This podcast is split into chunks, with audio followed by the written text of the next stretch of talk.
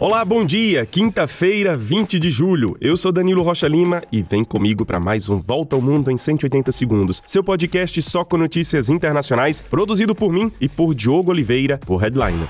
Vamos começar com notícias do Iraque. A embaixada da Suécia em Bagdá foi incendiada nesta madrugada durante uma manifestação organizada por seguidores do líder religioso Moqtada Sadr. Imagens mostram o local em chamas e pessoas segurando peças do prédio. Todos os membros da embaixada foram retirados e estão em lugar seguro, segundo o Ministério das Relações Exteriores da Suécia. O incêndio da embaixada acontece depois que a polícia sueca autorizou uma manifestação em Estocolmo hoje onde deve acontecer a queima do Alcorão, o livro sagrado dos muçulmanos, e da bandeira iraquiana. Essa manifestação é organizada por Salwan Momika, refugiado iraniano que mora na Suécia e que já tinha queimado o Alcorão diante da maior mesquita de Estocolmo no mês passado. Em anos anteriores, episódios como esses causaram protestos e tensões diplomáticas em várias partes do mundo.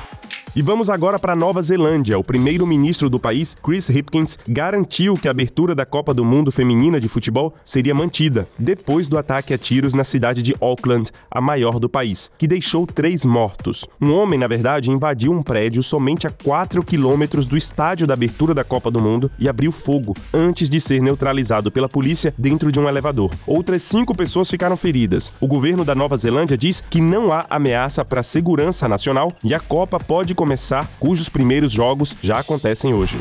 E vamos falar agora do trigo, cujo preço teve alta de 8% ontem por causa da crise no Mar Negro. Como falamos no início da semana, a Rússia abandonou o acordo que possibilitava a exportação de cereais ucranianos pelo Mar Negro. A crise tomou outra proporção agora que a Rússia ameaça atacar qualquer navio civil que passe pelo Mar Negro carregando grãos da Ucrânia. Ou seja, os preços dos produtos agrícolas podem subir ainda mais no mercado europeu e pressionar assim o mundo todo. A Rússia bombardeou portos ucranianos nas últimas horas e já destruiu mais de 60 mil toneladas de grãos.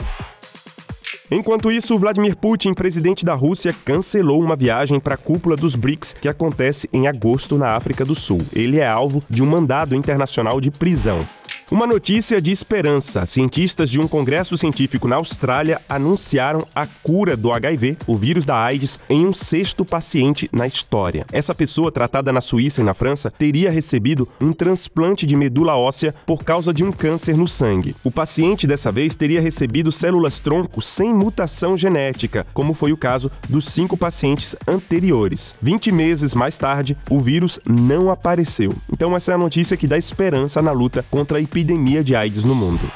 E é isso, nós ficamos por aqui. Visite nossa página headline.com.br e não esqueça de compartilhar nosso podcast com a família e amigos e nas redes sociais. Para vocês, um excelente dia, um grande abraço e até mais.